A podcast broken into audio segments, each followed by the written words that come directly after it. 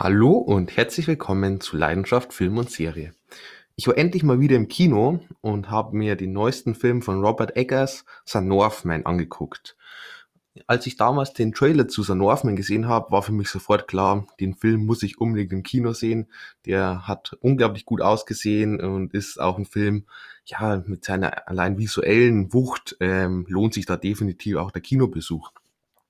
Ganz kurz so zum Hintergrund, ähm, skandinavische, nordische Mythologie, muss ich sagen, ähm, habe ich mich recht wenig dafür immer interessiert, recht wenig auch ausgekannt. Ich bin großer Fan von der griechischen Mythologie. Ähm, skandinavische hat mich nie so richtig gefesselt. Ähm, das Einzige, was ich bisher davon wusste, war so, ja, was man aus dem MCU, aus Toren so kennt. Ähm, oder auch eben aus God of War, aus dem PS4-Spiel, wo ich mich auch wirklich auf den zweiten Teil freue. Das ersten Teil fand ich richtig, richtig klasse. Beziehungsweise den ersten Teil für die PS4 halt. Die anderen drei, glaube ich, ähm, zuvor ähm, habe ich nicht gespielt auf der PS3. Ähm, auf jeden Fall nordskandinavische oder skandinavische äh, Mythologie zuvor recht wenig dafür interessiert. Ähm, trotzdem der Film ähm, hat mich sofort gefesselt und ja, das glaube ich sagt schon einiges über den Film, was der schon allein mit dem Trailer ähm, ja, halt mich begeistert hat.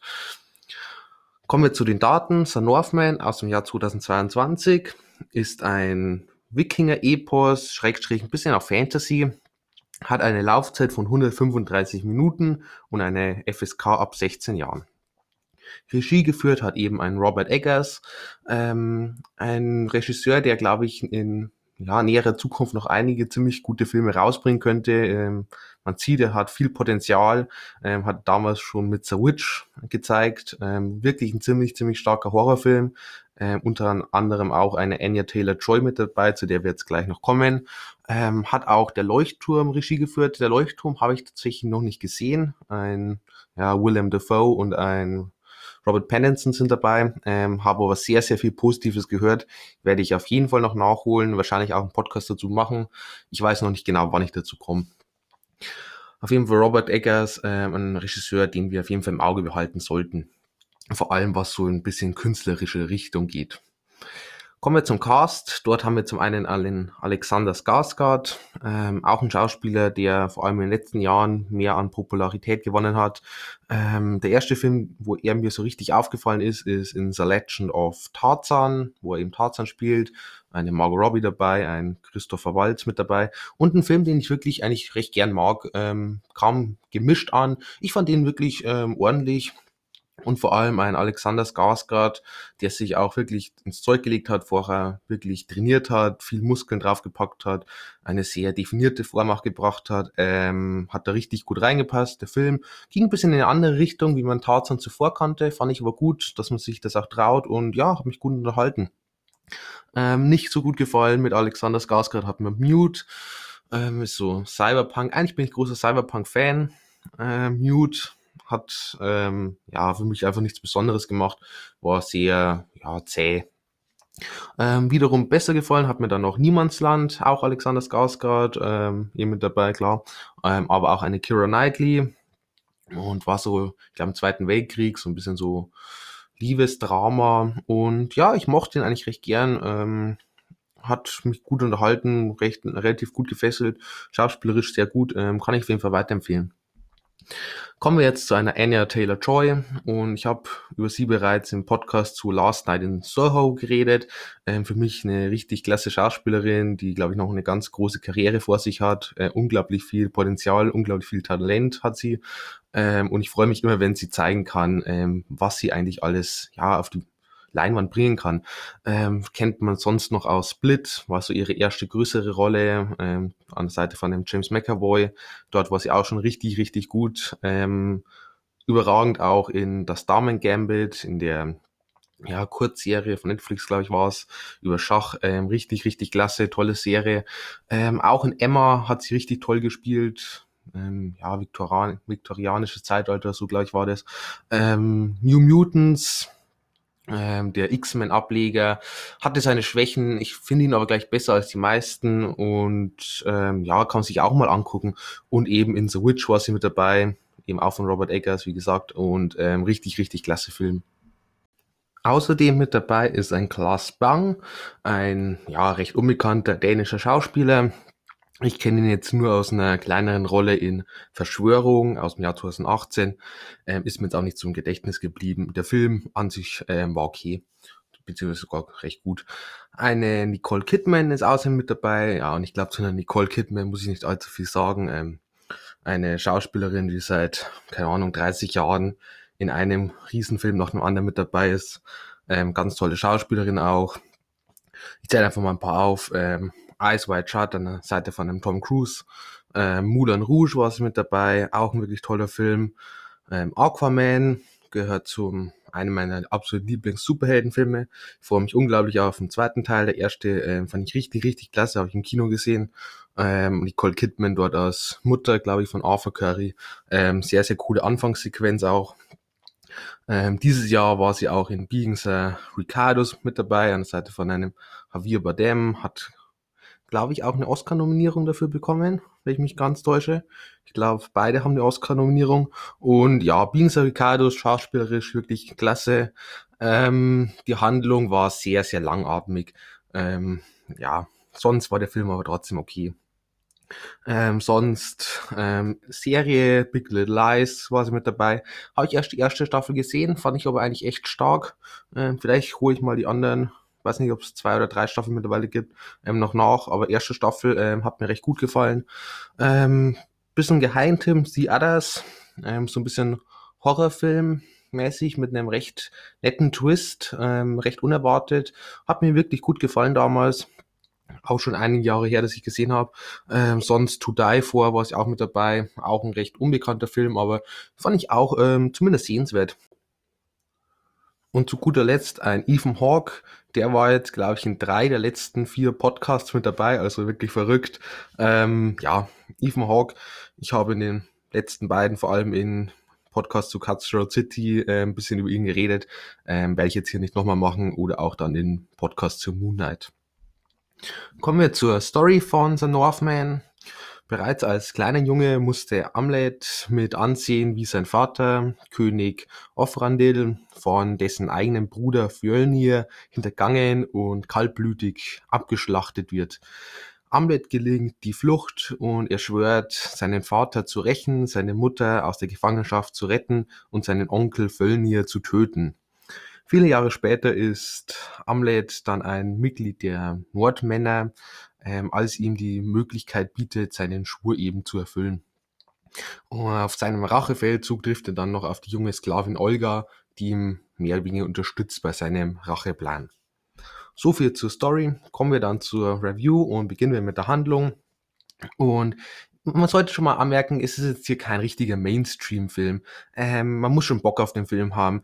Er setzt auch nicht wirklich so viel auf Realismus, ist jetzt eben nicht so realistisch, ähm, sondern ist eher künstlerisch, immer wieder mal mystisch, trifft dann auch ab und zu in die Fantasy-Richtung ab.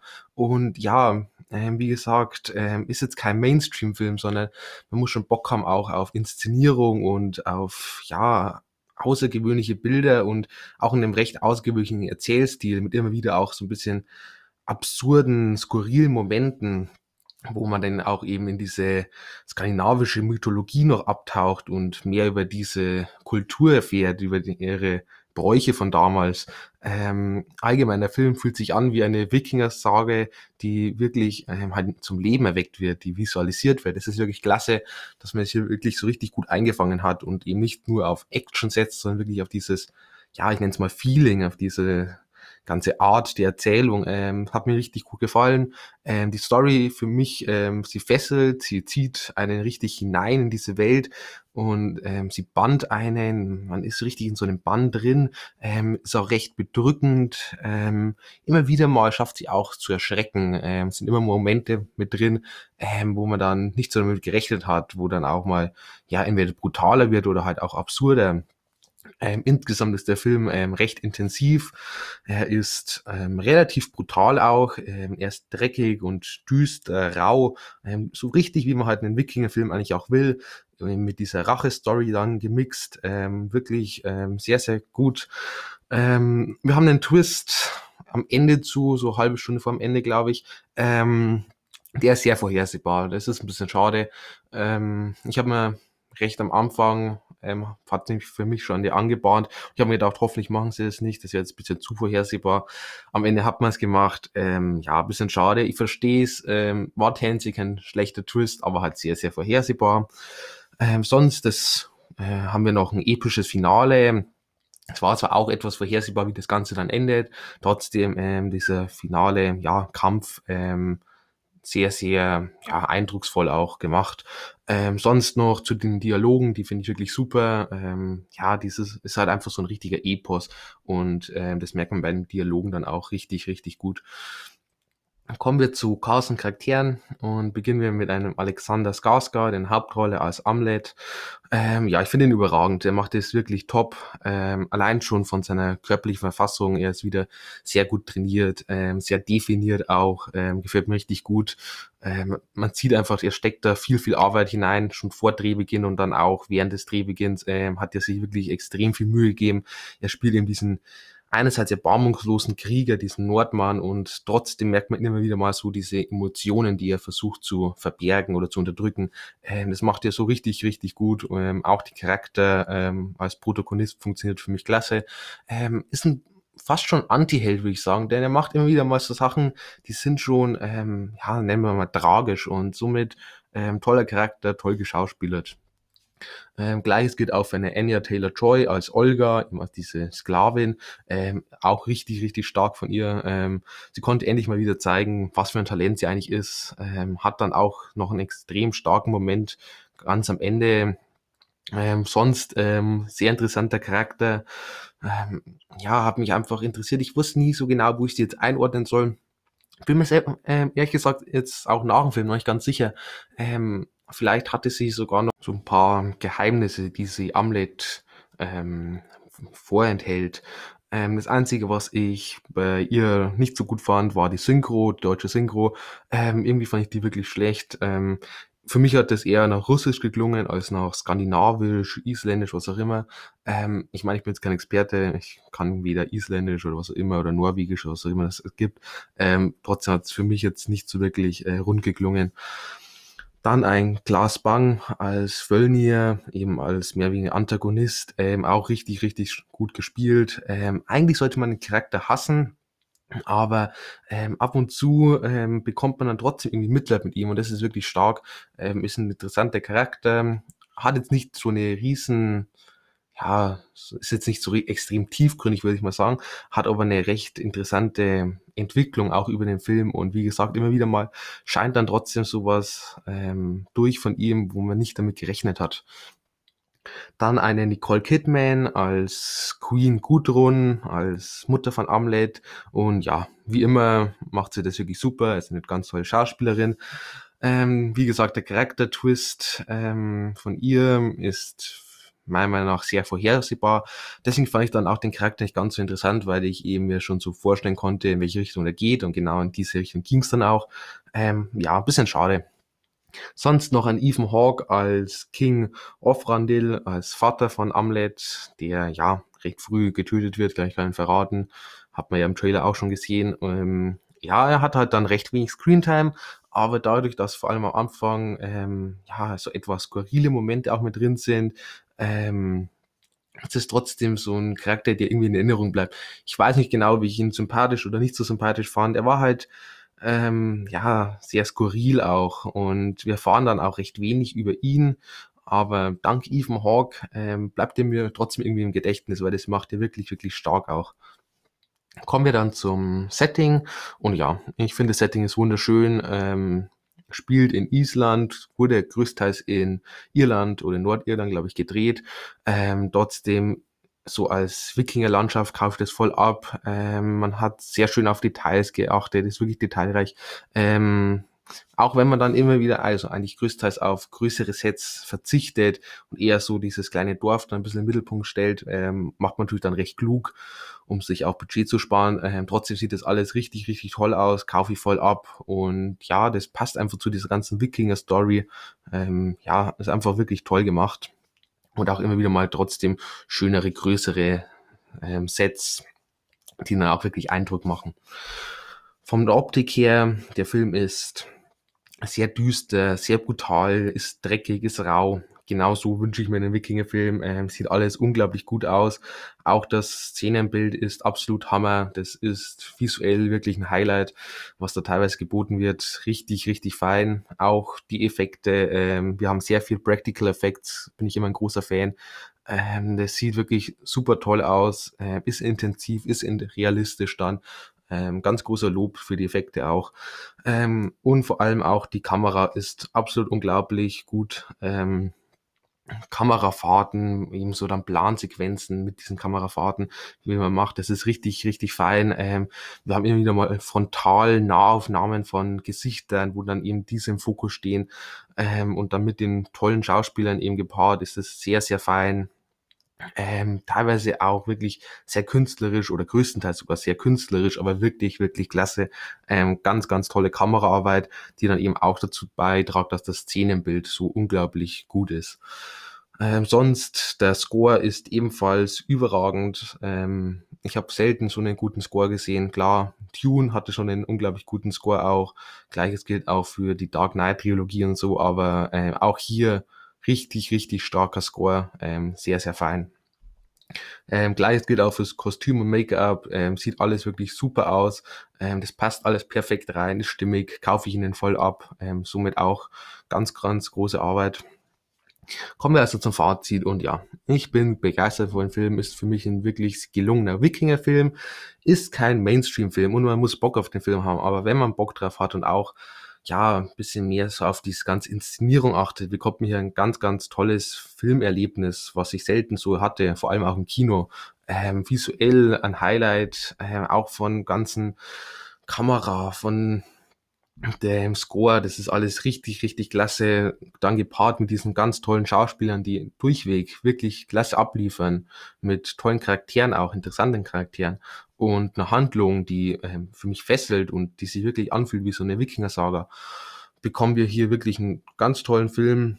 Kann ich jedem empfehlen. Hat ein paar kleinere Schwächen. Wie gesagt, paar so Twists war nicht so, ja, der, der Twist war halt sehr, ähm, ja, vorhersehbar. Und so ein paar Charaktere bleiben etwas, ja, etwas blass, sagen wir so. Sonst trotzdem bekommt der Film absolut verdiente 8,5 Punkte, vielleicht sogar mit der Tendenz zu 9. Ich kann mir vorstellen, wenn ich ihn ein zweites Mal gucke, vielleicht will ich ihm sogar die 9 geben. Aktuell bleibt jetzt mal bei 8,5. Ähm, also wirklich ein Film, den ich definitiv jedem empfehlen kann, der da auch Bock drauf hat. Guckt euch den Trailer an und wenn euch das Ganze ja, zuspricht, guckt euch auch den Film an, denn er liefert genau das, was der Trailer auch schon andeutet. Ähnliche Filme äh, fällt mir spontan einmal Conan ein. Ist natürlich jetzt viel Mainstream-mäßiger, viel actionlastiger. Sowohl die alten Teile mit Arnold Schwarzenegger als auch der neuere mit Chase Momoa. Ich finde beide oder alle drei finde ich gut. Ich weiß, der neuere, ich glaube von 2013 bekommt immer recht schlechte Reviews ab. Ähm, ich mochte ihn eigentlich ganz gut, also diesen Genre, die er sein will, als dieses ja, auch Wikinger, Actionfilm und das macht er gut. Auch 10.000 BC in Steinzeit, ähm, auch ein Film, der recht häufig kritisiert wird. Ich mochte ihn auch schon einige Jahre her, auch dass ich ihn gesehen habe. Ähm, so, mir ist er ziemlich positiv in Erinnerung geblieben. Wie gesagt, ist aber auch schon lang her. Vielleicht finde ich ihn heutzutage nicht mehr so gut. Damals fand ich den wirklich sehr fein.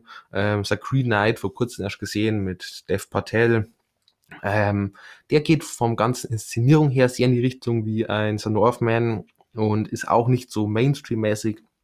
Trotzdem ein Film, den ich definitiv weiterempfehlen ähm, ja, kann, wenn man eben auch sich darauf einlässt. Ähm, sonst vielleicht noch 300, beide Teile, äh, finde ich auch klasse. Ähm, Zack Snyder hat dort richtig fein zwei Filme gemacht. Ähm, ja, auch optisch sehr, sehr ja, eindrucksvoll, sehr, sehr episch. Und dann bedanke ich mich fürs Zuhören. Ich hoffe, ihr seid auch wieder beim nächsten Mal mit dabei und habt noch einen schönen Tag.